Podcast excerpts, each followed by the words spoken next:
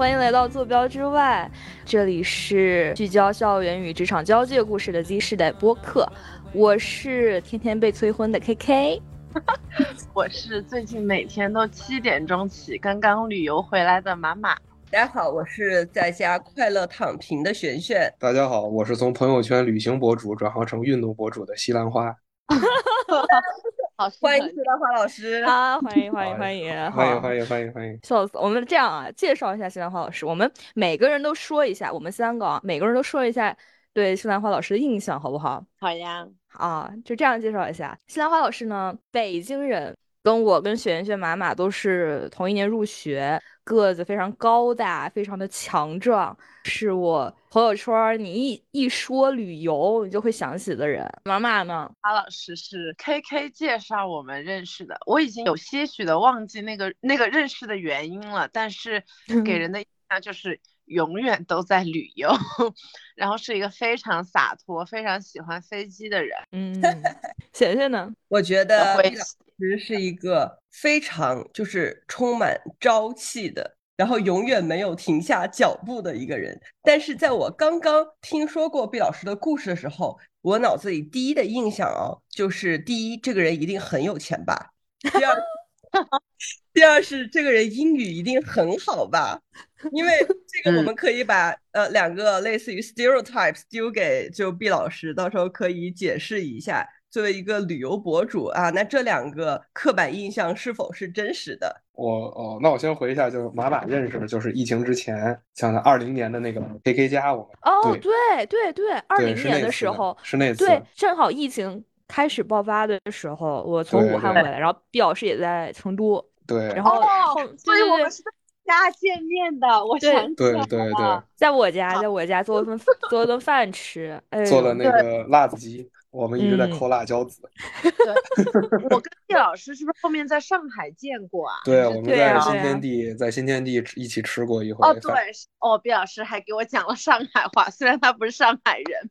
然后一起去参观了那个五里香那个。啊，五里香，五里香那个博物馆，对。的是的，本来后面还要包子一起旅行，后面毕老师由于 档期安排的太满，最后没能成行。那次我知道，对对对对，嗯，是二一年了，二一年五一，二一年五一，对。天呐，太快了，对，感慨一下时间。毕老师，您继续。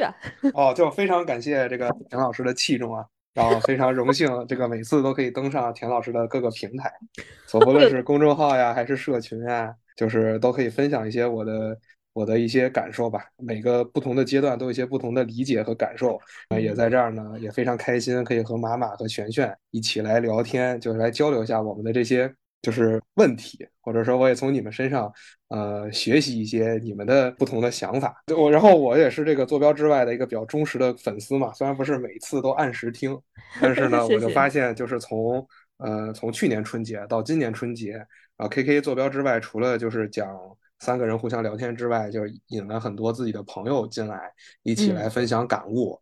比如说我认识的像思思啊，像杨师傅啊，我们的受众都是我们这些好朋友嘛。其实我跟他们关系可能没有像 K K 跟他们了解那么多，但是我也是知道他们是什么样的人，是什么样的故事，也从他们身上学到了很多，就是去不断的去。拓展自己的想法，我最最喜欢就是跟同龄人去交流，对吧？嗯，廖老师好官方哦，我的天，你是不是准备了稿子？你说？那我肯定是要准备的呀，一听就是。行，您继续。我继续啊，经常听你们播客嘛，然后感到呃，三位主持人呢都是非常理解自己想要什么，现在也都在，要不然是非常稳定的去读博，要不然两位就是已经工作在事业上打拼。像我呢，就这几年就一直处于一个学生状态嘛，时间上也比较的自由，然后假期也相对丰富。我这个人就是对抗这个不确定性或者说焦虑，我就是喜欢出去转。相当于去开眼去看一看，这是我这些年为什么去了这么多地方，我的一个原因吧，一个具体的原因，就是因为我可能假期我没有一个规划，我也不去做实习规划，我也不去说去提升什么技能，像什么英语班的暑假班从来都没有过，对，我就都是都是在外面晃，一是觉得就是这个一个很长的一个时间更适合去外面待着，这是我做这种。不一样的安排的一个想法，然后但是随着现在这个年纪越来越大，就觉得可能会更加关注一下，就是个人的发展，嗯，就不一定觉得就是还要去这么多的地方，还要去看不一样的这些东西。对，包括我觉得可能我已经看到的这些东西，在我目前的这个认知层面，我觉得已经足够了。嗯嗯。然后呢，就可能以后就是看一些更深一点的，或者是去更不一样的一些一些内容吧。我补充一下，这个谢兰花老师呢，目前也是在上海读博士，跟璇璇一样，都是博士生的身份。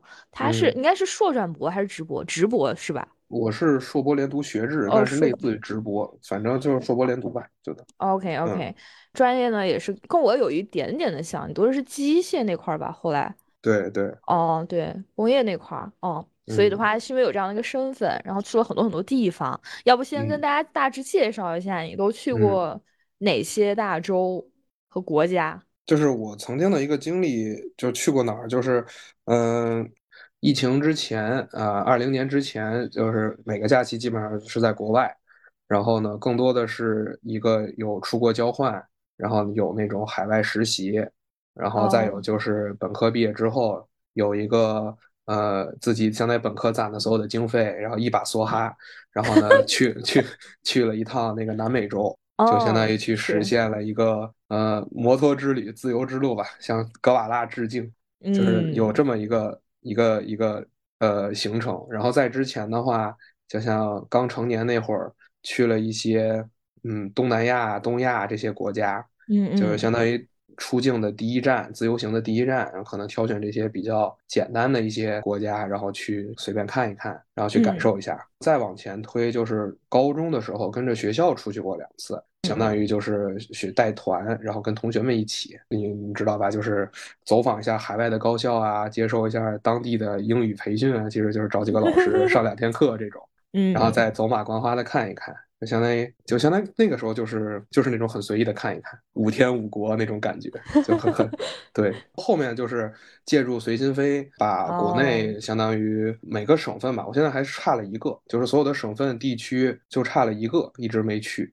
嗯，别的都相当于借助那个方式，都不管是短打卡、长打卡，反正都是去过。嗯嗯嗯嗯，在这里跟大家介绍一下啊，其实之前的话，像毕老师提到，我们之前是有过一次比较长时间的聊天啊，然后那个就写成了一篇文章发在公众号上，是二零二零年的年底写的，我那个。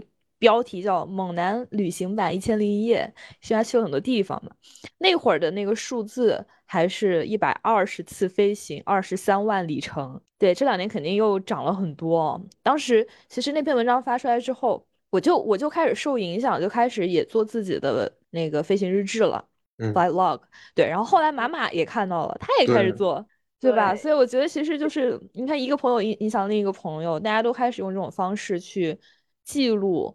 所以我觉得，就是一个人的兴趣还真的能够辐射出去，真的被安利了很多东西。然后像毕老师也会对旅行做很多自己的规划呀，然后他有一些自己的方式，让每一次出行都变得很有意义，真的很有意思。所以的话，这个的话我也是啊，我会把这个链接放在咱们这次播客的 show notes 里面，大家可以去看哦。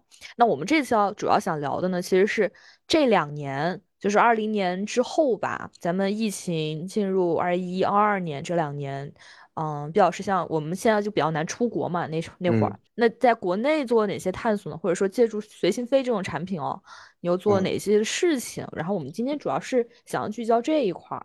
对，好，对对，就是之前出国的故事，那篇推送里基本上都写差不多了，今天就不再赘述了。然后因为从那之后就没有没有出国的机会。嗯，那篇文章里那个数字是一百二嘛，然后截止到今天已经变成一百九十六了。我的天呐！主要我不敢想，我我也我也不太敢想象。嗯，确实是这个数字呢，就是基于一个嗯，经常坐飞机的人会非常喜欢使用的一款绿色 APP。我我可以可以可以介绍是什么吗？因为没有收到代言费，好好。就是它它这个它这个 APP 叫做航旅纵横。然后呢，它会把你之前的飞行记录给同步上去，就相当于你有一个记录的软件，在不断的记录你去过哪些地方。嗯嗯，有点类似于那种，比如说打开迷雾啊，就是看哪个地方你打过卡，然后这种，呃，经常坐飞机的人会会比较喜欢使用。那你这样的里程数据，包括你的飞行次数，嗯，属于一个什么样的层级呢？有打败那个百分比，是不是？对对，有有。打败那个百分比，但是那个百分比就是百分之九十九以上就很难了，因为大家都学过统计嘛，那个长尾、那个尾到尾巴那个地方就非常难，但是大概应该是一百万公里是能进前百分之九十九，九十九点九九就是能能算到这个圈里的一个极限了，但是嗯很难吧，就是说这个确实很难，你要不然就疯狂出差，要不然就是疯狂的去飞，嗯，但是人生不以这个为追求目标嘛，然后就反正就是自己看一下，看一下意思意思，就 就就这种感觉。原来还挺沉迷的啊，现在就觉得就看一下是个数，就反正就因为你随着年龄的增长，你肯定这个数会涨。嗯嗯，也嗯反正就是大大家知道很多，对嗯于相当于同龄人来说，肯定是已经非常多了一个数字了，有这个概念在这儿啊。确实对我，你你你这样一说，我拿回来看，我可能也没什么概念，还基于我知道你去过哪些地方的这种情况下啊，我才知道可能嗯世界基本上走了三四个大洲，对吧？嗯，对，已经特别多了，还是非洲跟澳洲是吗？啊非洲和澳洲，对对对对对，还剩这俩。还有一些田老师涉足，我没涉足的国地区和领域都没有去过，哎呦，这这哪儿能比啊！我天，还还 希望还希望再有机会再再多出去吧，因为现在也开放了。本期节目录制于过年期间，我也准备了一个小小的新年礼物，是一本航拍世界的图片书，叫做《飞越世界的尽头》，希望可以送给一位幸运听众。具体的领取方式呢，是请听众们在评论区写出自己最难忘或者是最感动的旅行故事，然后将由我来抽选一个我最喜欢的故事，亲自快递送出这本书。谢谢大家的参与啊！行，这样吧，就按之前咱嗯们说那个来提问。第一个就是除了嗯那个省份没有去，到底是哪个省份？贵州，贵州没去对，因为贵州没去有几个原因吧。第一是小时候出去玩，一般是火车一天晚上能到最远的地方，所以那会儿就会把贵州忽略。再一个原因，再一个原因就是，呃，我妈他们去的那次我不在，所以就也没有特别好的机会去。所以全国就剩贵州没去过了，是这个概念吗？对，就是你分到省份、地区、直辖市，就是这样的。但随心飞那会儿就是去负责去打卡这些没什么去过的地方。嗯但是因为贵州是它整个贵州省吧，贵州省它整个的这个旅行的目的地过于分散，所以说它嗯不太方便去做一个短途的旅行，它更适合一个长一点，七天左右啊，你可以去玩的更尽兴一点。嗯，它是这样一个一个地方，所以就一直也没有规划上。哇，明白。这真的是时间管理大师哦。那我有一个啊问题哦就是随心飞这种形式，你觉得 O 不 OK 呢的，？就是随心飞呢，它呃很多时候，因为我们最常接触的，我在上海嘛，最常接触就东航随心飞。东航随心飞它当时限制的条件就是周末，就相当于你可以坐周六和周日的航班。所以嗯说，就是当时最好的选择就是选择周六一早出发，周日一晚回来的航班，相当于对你的平时的生活是没有任何影响的。嗯啊，这种航班呢，其实你在目的地的时间，就你刨去你的飞行时间，你在目的地的时间可能就是二十四到三十个小时。嗯嗯对，这种时间呢，对于一个呃大城市来讲，你足以瞥见它的你想看的一些网红的地方，包嗯括可以再去一两个相对小众的地方，这个时间是足够的。然后呢，我觉得这种样子它就更像是一个嗯预告片的感觉。预告预告嗯片，就我现在把这种一两天的快旅行理解成一个预告片。就比如说我去了飞了拉萨，对吧？我两天的时间飞了一趟拉萨，沿途把雪山看了，在拉萨周边也小转了一下，正好二十四个小时我又回来了。对，然后我就可能去看看高原，我喜不喜欢这样的风景，然后呢，喜不喜欢这样的氛围，能不能反接受这个高原反应。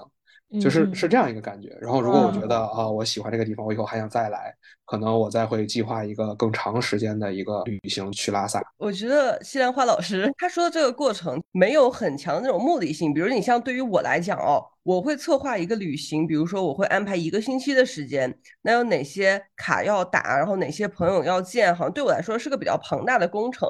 嗯反而是我把它旅游列为一个重要事项，会让我觉得这件事情开始的比较有阻力。但是我觉得听刚才他叙述的给我的一个感觉，就是不是说我到那里，然后到一个网红点叫做我的目的，而是我飞的这个过程，或者说我就沿路看到了这个雪山，我我呼吸到的这种高原反应的感觉，这都是旅游的目的。所以说，他把它变得更加细碎，就很日常。所以说，又嗯加上随心飞，也是他可以长期坚持的一个原因。我觉得这个就还蛮有启发的。然后再一个就比如说，呃，璇璇她为什么会觉得每次就是一个比较长时间？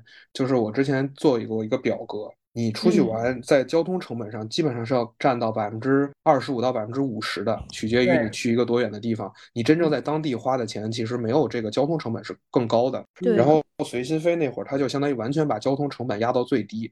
我的大交通就是一个周末一百块，哦，对嗯，燃油费哦，对那会儿出，就是那个只有没有燃油费，那会儿只有哦，税费。基建，所以基建对，嗯所以就相当于我每个大交通每个周末只有一百块钱，然后别的成本就就相当于我大幅缩减了我一半的大交通的成本，所以我就更可以去不同的地方去看一看。然后呢，嗯你在当地的那个消耗其实不一定比你在上海玩一天的消费多，这个很有道理，感同身受。对吧？是所以，所以，所以，所以说，就是更可以去进行这样一个方式。当然，嗯等当这个随心飞都结束之后，可能这样的一个就不太会去，不太会去实现了。因为我大概计算过，比如说你去一个城市玩，国内的城市稍微正常一点，一天是五百块，一个周末就一千块。然后呢，嗯你坐飞机一个往返，现在只要上飞机一个往返就是五百块起步，对对吧？对相当于就一个一千五一个周末，就是对于我们这种。呃，收入没有到很博士的博士的 对，没有没有到很自由的，还是很高的一个占比。所对以就是等这个结束之后，可能不太会去再做这样的一个方式的一个出游了。嗯，嗯，然后再有一点就是璇璇说我这个沿途中的风景啊，包括怎么样的，其实之前在那篇文章里有提到过，就是有的时候可能专门为了就是飞哪儿，想看哪座雪山去飞一个地方，这种嗯事情也是会存在的。比如就我就给大家非常推荐几条航线，可以有朝一日去打卡，就是、哦就是好啊，呃，好好 就比如说像你们在成都这方面去的就是稻城，像嗯去成都飞稻城的航线，呃，去的时候如果坐在左舷窗，是整个二百七十度看贡嘎雪山，哦，这个是非常超值的。不错哎，对我都还没去过，你说这一说，赶紧安排。动了。对呀，马马可以安排。以及稻城亚丁是全世界最高海拔机场，也是我觉得是一个比较值得打卡的点，下来就高反。栓 Q，嗯哎，那那西嗯兰花会觉得累吗？嗯，出门儿看就是就是你觉得特别有朝气的那种出去就不累，等到后来每个周末都跟叫军训嘛，每个周末都军训，你就会觉得有点疲惫。但是因为你看到东西都截然不同，比如说我上个嗯周末在海南，下个周末在云南，对吧？再下个周末嗯就到东北，你就这种这种变化，你会觉得哇，好期待。嗯，就是那段时间是这样的一个心态，所以就不觉得累，确实不觉得累，但是真的累，就是，你周。你懂吧？就是每个周末都是四五点起床，周日晚上六七点，周日晚上十一二点到家，就是那种感觉。平时还要打工，哎呦，对对对，怎么说呢？就是你你如果上班没有那么 push，反正当时我们随心飞群里也有一些上班的，但他们可能嗯上班没有那么忙，但确实就是这个强度。但他们可能两周就是两周一次，不会像一周一次那种强度。我明白。主要也看一个你的心态，你要觉得这个机会很超值，你就会特别上头。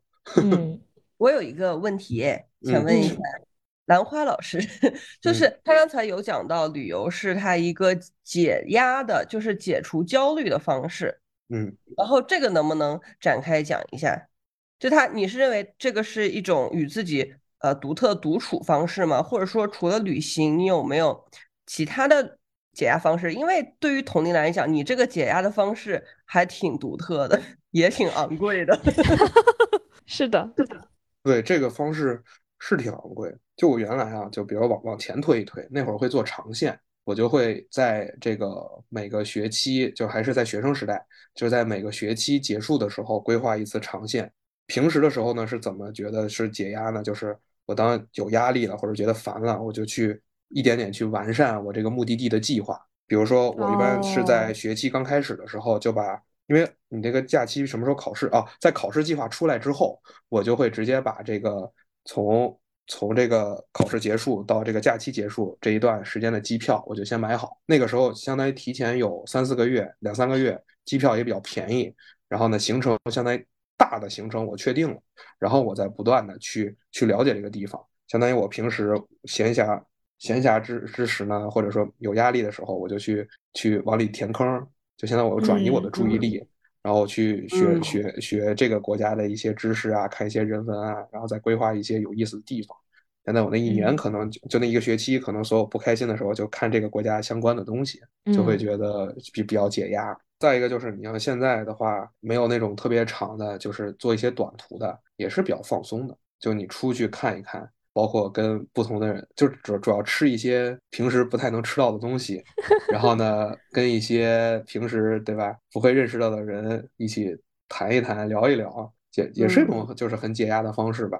然后呢，你要说这个比较昂贵，然后我另一个就比较比较便宜的这个解压方式就是去锻炼嘛，去运动。是，嗯，对，嗯为什么开篇说我从这个旅行博主改成运动博主呢？因为我现在在学校运行我们的这个整个飞盘社，嗯，所以就转行，现在转行做运动博主。确实，毕老师这个朋友圈儿就是主要是这两个两条直两条线啊，非常清晰。那关于前一个，他他嗯是不是说利用闲暇时间去填东西呢？主要就是嗯如厕时间啊，这个就是利用蹲坑的时间，这个非常适合这种 碎片。画面了，时是的是的间管理大师。是的，是的，对，就是解压，就是说你平时就是期待就可以解压嗯了，一想哎呀这个是事忙完就可以去了，就就这种感觉。毕老师哦之前还有一段很出名的这个旅程，正好在考试周之前是吧？去看球。世界杯嘛，一八年世界杯，对对嗯对对对，一八年非常有名。还说咱说，这个故事可以详见推送。具体是的是的具具体的故事，简而言之就是我莫名其妙的买了一张票，然后莫名其妙的在第一排，然后莫名其妙的做了一个旗子，见到了我喜欢的球星，并和他嗯亲切拥哇抱哦。天哪！是的，嗯，他当时还上了，就是相当于这边儿的头条吧。就是足球媒体登遍对了。对对对，登嗯遍了。然后 当时正好我们我跟马一个同班同学正好转了，我说嗯图上 我认识，然后他一整个震惊加羡慕，就很神奇。反正毕老师经历啊，大家真的可以去看《变形记》，非常的丰富也很细致，对很多的巧思。我是觉得刚才听西兰花老师的经历啊，我有点点愧疚，就是哎，有一件事情一直都非常不好意思说，就是我刚才经历一次非常失败的旅游经历，哦，又是对，因为我元旦的时候属于我刚阳康嘛，放开了，这个时候就撒着花儿想出去玩，结果呢，我和我男朋友就是我们俩脑子都没有动，就定了去桂林的这个团。然后呢，就准备去玩一下，因为不是很远嘛。但是最后发嗯现，我们就是属于没有带脑子，呃，马上就下决定，马上就走，并且走了之后把自己丢给旅行社这样的一个过嗯程。然后我发现呢，我踩了很多的坑，以至于我都不想跟你们太多的分享，是为什么呢？第一是冬天桂林是枯水季，对，冬天桂林是淡季，half price half beautiful。看吧，现在这就没有提早加上咱们西兰花老师的微信，没有没有早点咨询。第一个，然后呢，我们去看山看水，对吗？它的那个水浅到那个船，我感觉随时有可能搁浅。因为桂林的山水就是，比如说像人民币二十块钱后面的那个呃图嘛，就是漓江风光。但是由于我不知道是不是水的原因啊，就是太浅了，以至于你很多东西看的就不像那么一回事儿，就不像宣传画上的。嗯，然后对，这是第一个。第二个事情就是真的太冷了。嗯，这这这太冷了，因为他虽然是 别别嘲笑我了，虽然他是在广西，但是实际上他其实是广西比较靠北的嘛，因为桂林，嗯所以说，嗯，就我本来还准备就是化美美的妆啊，画搞好看的照片啊，然后最后我到那儿我就裹着一个巨厚的羽绒服，妆也不想化，就是下了车照个相就跑了，就是这样。其实璇璇也不用太觉得这个难以启齿，很多时候这种就这种事情都是你经历过，你才会觉得哦，原来要考虑这个，考虑那个，就是嗯考虑什么叫气候，什么叫做淡旺季。我原来我有有有有发生过这样的事情，就是 非常的搞笑。呃，因为我也比较喜欢逆着季节去旅游嘛，就觉得人少。但是我当时去去哪儿的时候，那个朋友就跟我说，一半的价格，一半的风景。就这个是真的是真理。当当然了，就是旺季肯定会人会更多。我们当时去那个冬天的时候去台湾，然后台湾它有一个岛叫绿岛，然后如果大家知道的话，就是这是一个太平洋上面的一个小岛。然后呢，嗯，太平洋在冬天刮这种刮东风，然后当时就一 就觉得哦，东风东边东南边来的风，这不都是温暖的海风吗？然后 然后结果到那一看，事与愿违，那个冬天岛上上岛的就就是去他岛上旅游的就很少人，饭店全都不开门，然后天天吃全家。天天 吃就天天吃便利店，然后那个那个大海风吹的，就是每天都是迎风洗头，就是这么这么就是这么一个感觉。所以说后来我就知道了，哦，原来真的淡旺季是需要去考虑的。是的，那我非常有体会。但是我经过这件事情，我会有另外一个思考，就是我以前呃，因为就我本科期间，其实也会每年就是出一两次国。嗯，要么是就是像你说那种学习的那种 program 团嘛，其实也是别人帮你设计好了，你去玩的那个状态。嗯，要么是你跟父母，其实我认为它不能称之为完全旅游，它更像是度假，就是别人帮你安排好了，你去享受这个过程。嗯，所以说你会觉得有一些所谓比较服务高值，你很玩的很开心。但我这次总结了我的桂林之旅啊，我觉得它可以称之为是一个旅行，就很多东西。可能是不尽人意，或者说没有达到让你像那种就是度假一样的那种舒服和开心和享受。但是旅游本身的意义是让你体会不一样的地区各种各样的东西。如果它嗯让你没有那么开心，其实也是体验的一一部分。所以说后来我反而是可以释怀的。对，这个是可以释怀的。就是旅行和旅游的区别就在于你自己参与了多少，然后以及你最后记忆下来的东西是否会不一样。就如果就是完全是跟团照顾好的那种，可能所有人参加完记的点都是一样的，提到这儿都是看到了二十块钱的漓江啊，就这种感觉。但如果是你自己计划的，你就会记得中间的各种槽点，比如说遇到了这个故障那个不妥，然后呢怎么跟商家 argue，再遇到什么黑心商人，是吧？就是你会你会有有有这样的一些比较奇怪的记忆点，但是可能有的时候觉得是好玩，有的时候遇到多了就觉得是糟心。是，这好像又引申到马马刚才提到那个问题，就是说西兰花老师有没有遇到的特别难忘的人或者是事情？嗯嗯，特别难忘的人，大家也可以去看一下那篇推送，提到了一些漂亮的空姐，就是。OK，嗯，事情呢，主要是有几个比较危险的时候吧，我觉得可能给大家提提醒，因为这种就觉得真是很难忘。哦，比如说我们当时开车。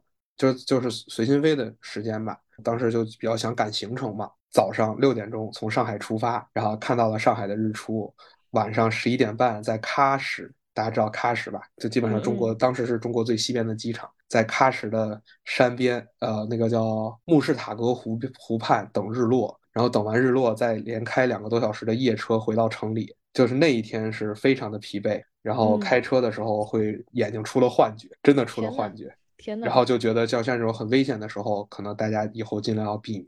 但这个确实印象很深刻，因为就觉得当时自己有点心悸，就开车开到看到前面的路都是晃，就那种感觉。天呐，然后再一个很难忘的，可能就是，就我觉得我会对这种危险比较难忘，嗯，因为就觉得就是心有余悸吧，觉得是。然后还有一次就是去那个拉萨。然后当时想上一个山，那个山它是有路的，上去之后，它能看到整，相当于俯瞰整个拉萨的一个一个市景嘛。那个山白天开的时候就没什么感觉，上山的时候就觉得没什么感，就反正硬开。它是那种土路的上山。因为也也不熟嘛，然后就开下山的时候，因为天特别黑了，反正就就照着往下开。那天就觉得这个山挺难开的。后来第二天再去看那个路，就是它完全没有遮挡，全是那种大土坡，就是那种没有认真开发路的山路，就是完全被人走出来那种路，非常非常的危险。然后白天再看就觉得哇，当时怎么能把这种路开下来？就是反正就是这种比较难忘，就是这种心有余悸的感觉。嗯嗯，都是跟开车有关系。对啊，因为开车可能算算比较危险。嗯啊，哎，毕老师，毕老师出游是不是有一些自己的一些搭配哦？比如说你找人一起出去玩的时候，会不会考虑，比如说换着开车呀？另一些兄弟姐妹，你期望他有什么样类型的技能啊？这啊，这个考虑这些吗？因为这个技能特别搞笑。其实简单总结就是说，你要不然是那种全干型，就是规划、开车、订票、订酒店，这是这是一波叫全能型；另一波叫挂件型。挂件挂。就是跟人出去玩，就是这两种，只要这两种。嗯，全能型，你你就是全包，然后我说去哪儿去哪儿。挂件型就是什么都听你的，然后负责 AA。就是这种模式是最不会吵架，然后最安稳的一种方式。因为很多，比如说你要跟相对生一点的人你去拼团啊，一定真的会吵架，真的会干。然后呢，你要那个吵得不好，到时候给你扔半路。经常有这种，经常有这种，就是因为在这个群里看多了，经常有这种故事的发生，也很神奇。因为因为其实像一直都说这个旅行是检验爱情的金标准，也是检也是检验朋友的这个标准。就是大家各有各的模式吧。反正我这儿我跟我一起的，就是我觉得不能只有我一个司机。嗯，就是这是我的一个最低的要求。一个司机确实有点危险。嗯嗯。明白，哎，你说什么检验情侣的标准？像马马哦，跟璇璇，你像你们跟呃这个男朋友出去玩的时候，会不会在旅行中因为很多问题吵架？特别好奇。说实话，我还真没有吵过架，因为首先他是一个不爱旅游的人，就是 他爱旅游，但是他不是那种会自己主动张罗着旅游的人，他就是属于刚刚西兰花说的非全包型。挂着的那种类型，所以别人有行程带着他，他就负责 A 钱就好了。然后吃什么他不 care，住什么他也不 care，你就把行程全都给安排好就可以了。所以印象里好像没有因为行程吵过架，但是我有生过气。就嗯，我俩第一次去顺德，他跟我说坐 从深圳出发，坐动车到广州就好了。然后我说广州怎么去去顺德呢？他说很近的，坐地铁就到了。我不知道这个时候璇璇是什么感受啊？然后不是一个方向，地铁不到顺德。对，那不可能啊！我说这地铁修这么长，修到顺德，因为他本科在广州读的大学，所以我就很相信他，他就去过。我就说行，然后我就听他的。我说好，那我把从深圳到广州的票买了，去那边，到时候跟着你走吧。结果一看发现。没有去顺德的地铁，然后懵了。他说：“我是记得去坐的地铁呀，怎么怎么着？”那个时候我才在高铁站马上查，发现哦，原来是坐的那种城际铁路的动车，还要换一个车站才能坐。然后当时我就赶忙在那里再买再补了个站票。我们那天晚上才到的顺德，不然那天晚上还要在广州住下，然后顺德订的酒店也就浪费了。但是那那我们俩刚谈恋爱没多久，我不好意思生气。但如果是现在，我肯定臭骂他一顿。我不知道璇璇有没有？我这方面还好哎，我我一般都是出去的时候是我脾气比较好的时候，而且 因为就是比较比较包容的时候。我知道，因为我以前吧也经历过，就是呃出去有一些朋友们就玩的不是很开心，所以我觉得就一般出去的时候就会比较容忍。对，然后我我有另外一个问题哦，就是刚才。西兰花老师也提到，就是说危险。其实，尤其对一个女生，尤其是一个很想多出去旅游，甚至是独自出去旅游的一个女生来说，我觉得这个是我的一个很大的障碍。哎，就我们会想到有很多的呃危险，无论是就是国内还是国外，然后这种东西也会让家人去会去说，这是一方面。还有就是我不确定我能不能有应付这种各种问题的能力。那西兰花老师是怎么慢慢确定有这种掌控感？我觉得年轻的时候闯劲儿更多一点，嗯，年纪大了反而不顾及，没有没有想那么多。其实对，然后其实也也有，然后年纪大了之后，就是觉得有些当时可能确实很危险，但是正儿正常来讲，你在外面保护好你的身份证，保护好一部分的钱，然后呢，不要乱跟着别人走。这个基本上还是比较好做到，遇到别的就明白保命要紧，这是主要的。最极端的情况下，你要去有一个构思，就是你一直有一个这种忧患意识。比如说比较简单的，就是处于异国他乡，你住一个酒店，然后你要拿一个酒店的名片，嗯，相当于我知道最后就是哪怕我什么都没有了，语言也不通，我还能回到一个我的大本营，然后这个大本营里，你你的这个肯定还有一部分的钱。有一部分钱，有一部分证件，这个基本上就别的都是身外之物嘛。然后保证一个人身安全，然后还能回到一个自己的一个一个相对安全的地方，就是有这么一个对。明白。再一个就是机灵一点吧，就是多多看，知道有什么潜在的风险，然后想好去应对。老师是一个人出去旅游多，还是就是三五成群的多？嗯，小团体，两到三人。我只有一次在日本是全自由行，然后其他的基本上都至少有一个伴儿，相对还是安全一些。就是我觉得一个人还是有点，一个人你会忘一些东西，就是你觉得不安心，确实一个人觉得有点不安心。嗯，就出去倒没人敢欺负他，因为他块手很大了，就主要是 怕忘事情，主要是怕忘事 OK 情。是的，是的，因为你两个人也相当于开了一个双保险。嗯对，有照应，嗯，但是如果是挂件型的选手，他不带脑子，那怎么办呢？挂件型不带脑子，就是也也起码让你心安。我原来有个挂件，嗯，我们玩的我们玩的也很开心。然后就是，反正他他会拍照，我们两个配合的很好吧。反正我我说是什么他就跟着。然后他嗯之前有一次又丢钱包又又发烧，哎呦笑死我了。就我反正照顾他，要不然你就是挂件，如果你那挂件起码能可以把你拉回去，然后呢 给你休息休息。也就是要不然就终止，要不然就对吧？终止行程，然后尽快回到你认为安全的地方。嗯那我还挺好奇，对于这种嗯钱包型定位和挂件儿型定位，你们嗯是就是平时更喜欢做哪种类型，以及喜欢跟什么样的人出去玩儿呢？我一看目的地，二看我对这个人了解程度怎么样，然后以及嗯其实其实哎呀没有那么多，就谁谁有空看谁有空，有有有有有空的话，然后呢，因为你们能玩到能能能玩过一次之后还能约着一起玩儿，说明基本上大家什么类型都了解。我说的这嗯种可能更多的针对于就是你去拼一些陌生人啊，你们可能没有遇到过这种经历，就是就是去拼陌生人，你可能会会是什么类型。但是多半情况下，避免争吵，就是说一个人主负责，剩下的一个嗯人只就听，因为出去要做的决策太多了。嗯，你要什么时候都提个这意见那意见，然后你又不听话，比如说人家规划行程说早上八点起床，您非要睡到十点，对吧？这现在后面嗯全部得乱，全部得重新规划，这个对做规划的这个人就很不尊重。嗯所以就是对对，反正就是说，如果你们朋友结伴出游的话，有一个人主负责，剩下的就是都不要提及，建议都当挂件。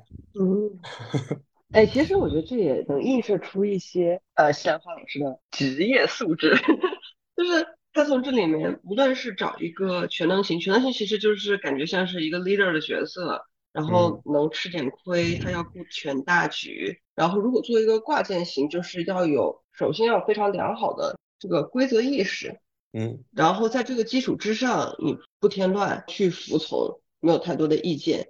其实这样的话，我觉得它也像是一个合作，无论是做项目还是说出去旅游，都是一个比较难得的过程。那这种经历筛选出来的朋友，真的是又可以一起玩，又可以一起共事的，我觉得。是的，璇璇这个提升我觉得很棒。毕老师以后是想从事什么样的工作吗？毕竟你现在身份是双重博主，外加一个附带的博士生。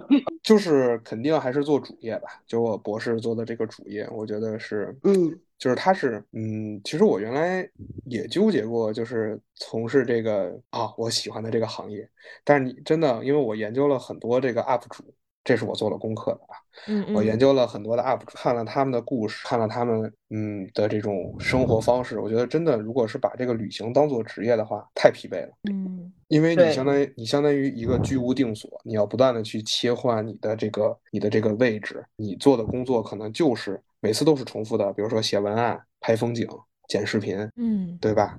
然后如果说你是去当团当团团队带导游，你可能带的更多的就是一个地方，是对吧？，你当一个地方不断，然后你就是因为我原来有一些经历，我约等于带过团，也会觉得真的好操心，特别累，就是你嗯完全没有放松。是，你整个那个行嗯程里，你完全是在想别人的感受，嗯嗯。以及确保他们安不安全。你要确保大家的人身安全、财产安全，对吧？嗯，就是嗯你就会觉得很疲惫。所以说，这个行业就是你肯定不会以它去作为一个谋生的一个行业。然后呢，你肯定是还是说白了还是做放松，嗯对吧？就是是一种消费方式吧，只能说是生活方式。大家听到西兰花老师每个假期都出去旅游，周末也出去旅游，然后还跑了这么多国家，又去看了世界杯，肯定会觉得西兰花老师是一个富二代。因为我没有什么特别花钱的爱好，所以花钱的爱好就是买机票，就是没有什么别的花钱的爱好。电脑啊都用的很旧，手机都是捡我母亲淘汰的，就是就是这些东西上我可能开销的少一点。但是买机票，嗯。我觉得就是只要价格合适，地方想去我就直接买。嗯，其实我想补充一下那个问题，嗯就。是呃，我们说的是有两种声音吧，就一种是叫穷家富路，就是嗯。意思是你在家里，比如说你用淘汰的手机，或者是用很旧的电脑，然后可以嗯。呃抠一点自己，但是在出去的时候就要多花钱。然后还有一种就是现在很多人说，就是我出去也是用很低的生活成本，也是穷游嘛，就出去也花很少的钱。对，所以想知道你的这个生活就是这种方式是什么样的？就是我怎么去权衡这个问题嘛？对，一般是这样，就是我心里大概有个基调，就是我这这一趟去去几天，每天花多少钱，其实是有一个平均值的。比如说国内一天就是五百元左右，就正常季节啊，包括除了这种特别旺季，国外就是两百美金一天。就不会花那种特别奢的，这个钱其实挺正常的。然后这个数是怎么出来呢？就是，呃，比如像《孤独星球》啊，像一些旅行杂志，它会写你去这一个目的地，可能它你每天，对吧？它给你分三档：穷游型、中等型，还有奢华型。你大概花了一个金钱的一个类比。然后我出去的话，我说我不会选择这种非常穷游型，为什么呢？就是这种非常穷游型，你需要在一个地方待很长时间，你才能把你整个支出成本给压缩下来。包括你，比如说有些地方你会选择去坐公交，去去可能去选一些公共交通，但公共交通它的金钱成本更低，但它的时间成本更高，就相当于你在同样的时间你能看到的地方看到的风景就更少，而且你的那个决定就可能更依据于这个时刻表。然后像我出去的话，更多情况下会选择，如果不是城市的话，基本上百分百就是自驾。自驾一个是自由，再一个就是它的这种路费成本啊。会比包车那种也也会更少一些，就相当于我是介于这两个之间。嗯，能能能解释清楚这个问题吗？哎，关于这个问题啊，我还想到一个例子，可能不是玄玄那个什么省家附路的问题，我就是单纯说，比如说我自己出去是一个什么样的花钱的心态。我们开始录制之前，我还在跟这个西兰花老师聊，我说你肚子里的墨水跟钱真的一个都少不了。我举个例子，就之前。不是出去交换嘛？呃，有一趟就是去的维也纳，维也纳去看了美泉宫。美泉宫呢有算是非常大的展厅，然后里边有讲解，但是他进去得门票。门票的话我记不清多少钱，大概就是三五百吧，换成人民币。当时跟我一起去的呢，还有当时一起出去两个兄弟。然后我们当时在外面所有消费，我的消费基本上都是刷我爸的卡。所以就每次遇到大的消费之前，我可能会先跟他说一声，我说就得刷那个了。所以当时我们就在说我们要不要去，但他们俩都是不愿意去，然后我自己就特别想去，因为我觉得过了这村就没这店了，对不对？你好不容易去那一趟，为什么不进去？当时是这个想法，然后我就跟我爸说我想去，但是另外两个兄弟又不去，他们只能在外边等我啊。我当时大家就是知道，可能就是他们会觉得贵了，但是跟我爸说了之后，他还是比较愿意说你你去吧。他可能他也是跟我一样想法，就去看了。进去看的话，因为不能够拍照或者什么，但是我到现在都很记得当时的那个观感，特别的震撼，特别特别特别漂亮，就是不知道怎么去用语言形容的那种好看。当然还有讲解，但是他去讲那些东西，其实短时间内你可能没办法完全消化。他能够去帮助你理解你所看到的景，看到的那种哈布斯堡王朝之前的富裕，但是可能因为我。我确实对这段历史了解也不多，所以进去看的时候也算是只是一个走马观花。就那一趟下来，我对这个体验就很深刻。嗯，我觉得你得有充足的经费去支撑你所希望的每一段体验，同时呢，还得真的对这个地方有了解。这样的话，体验感才是有两个支点，而不会到那个地方，但是又有有所遗憾。我也觉得，哎，其实我以前。去旅游的时候，尤其是那种人文景点，我是不太喜欢请导游的。就可能特别小的时候，导游还是挺贵的嘛，然后就没有这种习惯。但是近年来呢，呃，我越来越觉得请导游是一件非常值得的事情。就我们今天去那个乐山大佛嘛。然后我们就在说要不要请一个导游，我爸爸就我爸爸和我就特别支持，然后有一些人可能就觉得都行，然后有一些人就觉得没必要不支持。当然最后还是请了，但是我们就会发现有导游一路给你讲解和你自己只是在那里看，结束下来真的还是蛮不一蛮不一样的体验的。哎，那西兰花老师，你平时出去玩会请导游吗？啊，蹭导游是可以讲的。当然，当然，当然，嗯，这也是对吧？大家的一种间接手段，可以。这个其实是这样，就是有时候会请，呃，请了之后，你的印象点、记忆点会更深刻一些，比你单独的看一看那种，我觉得还还是会有。但是你可能确实也什么都没记住，但是他可能确实讲了一两个故事，或者你他讲这儿啊，你看这是个什么景，这有什么寓意，咔拍一个照，你在回忆的时候可能会想起来这些东西。然后这个钱也没有值不值的吧。反正就是你当时可能记住了，但是你最后可能也记不住什么，但是你当时就觉得你享受嗯到了这个对旅 旅旅游是的，。是的说，的很对，其实最后也什么也没有记住。是的，是的，完全是这样。但是你当时的体验感就很好嘛，这可能就是花了钱的一个感觉。嗯，花了钱的感觉，但确实是很美好的一个记忆。有可能真的最后你就记下当下那个感受很美好，但是也说不清是啥。我觉得还是值得的。可以了。然后田老师说的这个，呃，这个呢，我也想分享一下，就嗯是就是他说的这个，你有一定的这个啊、叫什么？有墨水，是你有一个积淀，比如说我能知道我来这儿看什么，然后就是或者去我去欣赏什么他的什么东西，然后再一个就是有有点积蓄嘛，啊、积蓄就是再一个就是我觉得就是到这些地方，然后你有就有一种来都来了的感觉。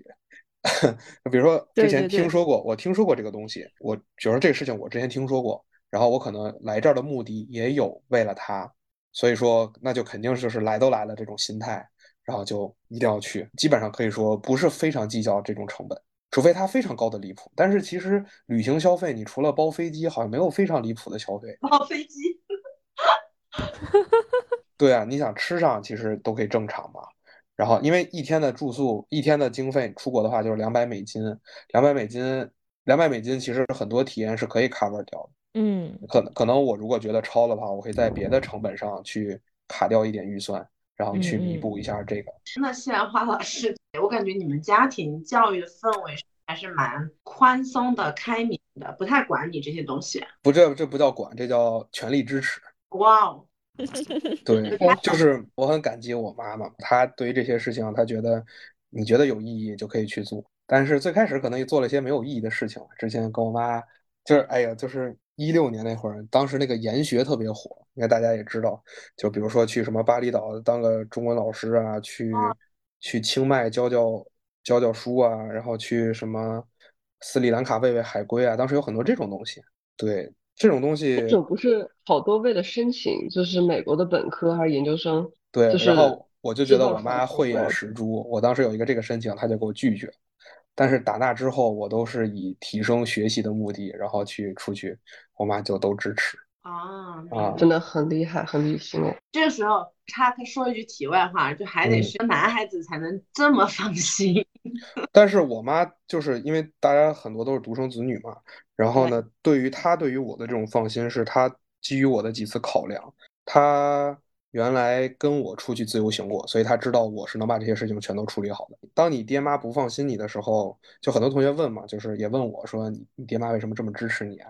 我说就是我妈对我放心。如果当他们觉得不放心你的时候，他们可能就觉得你没有能力，你可以尝试着带他们去一趟，去也不是说完全去展现你的能力，就是你给他们讲规划，然后呢，你就你就带他们走一次非常完美的体验，然后中间不要有什么差错，也不是说完全没有差错，或者有差错，你的处理能力非常的好，他能看到你成长了，你有这个能力，他们就会放心的。我觉得对这跟上班得到领导的信任一样，就是一个道理嘛。对你你家里父母就是领导，对，给他们安全感，要给他们一种嗯，我能行，对我能行 啊，是这样。哎，还有一个话题哦，嗯也是咱们在那个文章里有聊过，就是咱让怎么让这个旅行变得跟其他的那些旅行能够区分开，跟别人的旅行能区分开。我觉得是谢兰花老师在里面设置了很多的巧思，这方面有没有能跟我们分享的点呢？老四，我现在觉得就是你少看网上的攻略，因为现在网上攻略同质化太严重，包括随心飞当时觉得就是那种时候你做攻略就时间不会那么充分，你就会少看一些书，然后你就会直接在网上相当于抄作业嘛，然后你从头到尾就会就会比较像。你要觉得有巧思，就是真的就是像我那种就是半年嗯之后的，然后我提前开始布局，提前开始看有什么好玩的，然后去有个印象。那可能到时候去实现，哎，那你这些提前看什么好玩的，不是从网上看吗？不会像是比如不会去搜索，就是我可能会关注当地的旅游局，然后呢关注这儿看这儿的纪录片，就途径比单纯。的从小红书啊，从这些呃当时是马蜂窝啊，从这些 APP 上去获得的更全一点，或者嗯。说更针对我的兴趣点一点。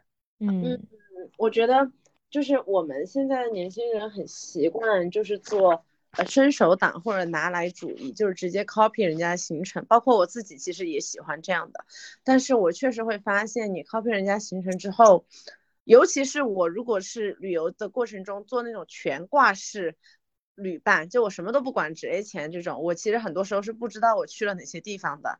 我印象特别深刻，本科和 KK 还有包子一起去 江苏，我现在都不知道我到底去的是苏州还是扬州，还是都去了。苏州，苏州，thank you。但是我和我北京另外一个朋友当时去越南，我记得那个时候小红书上还没有那么多就是外出外国旅旅行的攻略嘛，我也忘了，反正就是看了很多很多的东西，我们自己去定了我们特色的旅游路线，虽然最后还是在淘宝上选的那种往返的导游套餐，就那次的印象就很深刻，而且我非常明确的知道我去每个景点是去看什么东西的，而不是像那种全挂式旅游，就基本上不知道不知道在干嘛。对，这个这个就跟什么一样，就跟你上课预习了和没预习效果是一样的。你你没预习完之后，上完课确实啥也不知道，就是这种感觉。然太后准确了。你包括比如做了攻略，就相当于你对这一个国家的风土人情，你都完全基本上有个大概了嘛。然后对地图也了熟了熟于心了，所以你就很轻松。你可能忘了这个城市，你说像我可能忘了这个城市叫什么名字，但我能在地图上立马找出来。对，是的，就是它这个，就像你下了功和没下功，你的记忆点确实是不一样。如果没做功课，那就是出去看看。这种我感觉更适合去度假，就是海岛啊、海边啊，就这种地方，对，去放松。但是真正当你忙了之后，你可能确实也没有那么多闲情逸致去规划这个规划那个。是的哎，我还有一个问题，像前段时间嗯其实大家都在讨论，比如说小红书上很多网骗啊那种，呃就是旅行，然后你到那儿打个卡，结果你一去发现怎么跟图上完全不一样，就老是出现这种情况。你嗯你对于所谓这种网红啊、网红嗯景点啊这种打卡的行为，你自己是有什么样的观点呢？我是觉得你现在去的景点也无非就是老网红了，对吧？确实，就是嗯，怎么看呢？因为我是不太喜欢“网红”这个词。网红这个词，我觉得现在如果在旅游圈提这个“网红”这两个字，你就感觉有一种为了拍照而造的一些人造景点。嗯然后还有一个，嗯，其实很多照很多这种旅行的这种照片都是 P to P 的很严重的，跟你现场看到的是完全不一样的。所以我嗯的想法就是，我个人我就说会降低期待。比如说，我就不看他们图，我根本就不知道他们这长什么样。我可能知道这地儿，然后我就去看那种文字、纯文字的那种攻略。嗯我就相当于我最好不要在脑子里有对这个地方任何的想象，嗯嗯，那我看到的都是不一样的。嗯，也这个有道理。非常有共鸣啊，想到我失败的经历。这位律是的师，也真的太好笑了。但是其实现在很难避避免接触到图片啊。你就忘了，，哎那那毕老师你，你你有什么就是比如说推荐的所谓信息搜集的渠道呢？因为我一直觉得就是您这个信息搜集能力特别的特别强。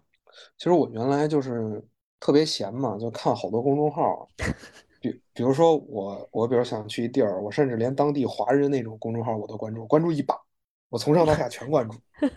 然后我再看那个孤独星球，其实它作为纸质非常好的媒体，它没有图嗯，它真的没有嗯图，就相当嗯于你基本上就没可以没有任何的想象，你就光看有什么，然后它里面记录的一些民俗啊会更丰富一点。嗯嗯，但是它的问题在于，你可能它书写的太全了，它针对于每个地方写的又会比较少。就他想，他比如一本儿，它涵盖整个国家，但你嗯有用的可能就里面的几页。嗯，明白。嗯面面俱到了嘛，就对面面俱到没有很深入。然后你可能知道里面的一点，然后再一个，原来我去了很多就是那种品牌的工厂啊、机机库啊，这种东西可能就是源自于我平时的一个了解。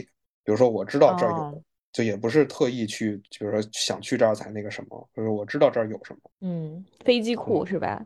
对对，飞机工厂哎啊，飞机库，哎，说到这个爱好的话，大家也可以去看这个我们之前那篇推文，就讲到这个兴趣爱好的来源，是吧？香花老师目前有没有还是特别想去打卡的机型？还是说你已经打卡完了？哦，机型，哦，机型这个就是给大家拜年发了个小红包，然后小红包上面这个封面就是国产的大飞机啊，C 九九，它将预计啊应该是二月底进行第一次的商业飞行，就相当于它正式投入运营了。这是一个非常值得纪念的一个时刻。然后肯定会有数以万计的飞友去机场去见证这个让人非常骄傲的这样一个一个场景吧。然后我现在对于机型的偏执没有那么的，没有像原来那么那么的高。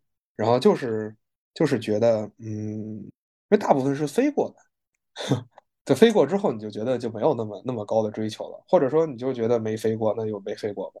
那你就是无非就是你跟别的飞友吹的时候，你可能少了一点谈资啊。对，你们这个圈子大吗？你觉得？嗯，不大不小吧。反正这种有有这种喜欢的爱好的人也挺多的。嗯，就是呃，像这个这个叫什么日呃飞行日志，在后来我做的就比较少了，因为感觉一个是国内不太认这个文化，再一个国内这个安全它的要求更严格一点，所以你这样做可能是会。给他们添麻烦，确实，我我每次上飞机，基本上我就看到只有我弟，然后后边对，因为因为他本来就不会每个飞机上都有人递，这种就太那个什么了。但是女飞。女飞有递一般会对待的好一点，但是有的时候体验很差，就是空姐她不知道这是个什么东西。哦，对，是，确实有点尴尬。嗯，我好像在我的飞行历史里面，虽然也不是很多啊，但是我没有遇到过被拒绝的情况，哎。基本上都帮我写了的，然后有几次特别好的，就春秋航空，还有另外一个航空，就还给我打了他们飞在天上的一些记录的数据什么的，就是像小票一样，对对，东西。然后我他们的记录会发之前的那些祝福，特别好笑。就比如说会，比如说我之前写带男朋友回家过年，然后祝福就是哦带男朋友见家长，祝福就是什么祝见家长顺利，然后这。我回呃成都，我说回家，然后他的留言竟然是为什么没有带男朋友一起回家过年？我 好哎，这个航空公司真的很不错哎。嗯，你这个你这个就很有意思，就是现在还有一些现在还有一些人他会自己做一些纪念品送给机组，那种我就觉得还蛮有意思的。有些比较会画画的，他们会画一些或者提前打印一些。当然这个就像我现在飞的多了，我就觉得有点累了。像有的时候他们飞的少一点，然后做一种这个就还挺有意思的。嗯，确实。然后 我之前我之前那个也有，就是你都在一个本里，它就会翻，还挺有意思的。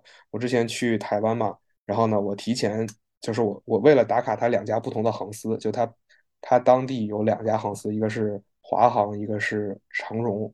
然后我去的时候坐的是是其中的一家，回程另一家的他们的空姐就看到了，说这个我们做的不能比他们差。然后他们就在这个在这个画绘画上就非常的 用力 用心用心，对，嗯，对，特别可爱。然后包括你这个，如果前面做的好看的话，后面他人会看到，他也一种莫名的攀比心。嗯，就你可以你可以放一些你可以放一些优秀的案例放在前面，后面他就会知道去怎么做。嗯，这也是旅行中。的这种小温暖，它本身不是旅游的目的本身，但是也真的很重要哎。是的，对。好，咱们要不就聊一下最后一个话题，就是毕老师未来的这个打算啊，有什么想法？趋近于正常吧，就是不能像原来这种这种频率。然后第一呢，是先向各位老师学习，好好找找自己的人生主业。找工作嘛，然后奋斗目标，然后有有机会的话，还是去探索更多未知的地方。那这个飞行频率应该会会低一些哈。我觉得一年二十次左右是正常，原来五十次确实是太多。好奢侈啊！天哪，因为二十次还有一些是出差嘛，相当于一个月飞一趟这种就啊，OK，对，一个月一个往返这种频率算算还不错的。希望每年二十个地方我也能实现，谢谢。我也二二十次飞行，不是二十个地方，二十个地方确实有点难。你二十次飞行，哦，就十个地方是吗？对，差不多。就我觉得这种频率算正常，除非你是，除非像你们就是那种可能遇到的那种经常要出差的情况。比较少，我比较少，妈妈可能后边后边会稍微多一些哦。如果你刨去出差，我觉得纯二十趟那就是十趟旅行。也有点小多，对吧？嗯，反正就是，嗯，也希望马马可以多飞，争取早日超越我。太难了，老板。我觉得得到的启发就是，还是对这个世界要抱有好奇心吧。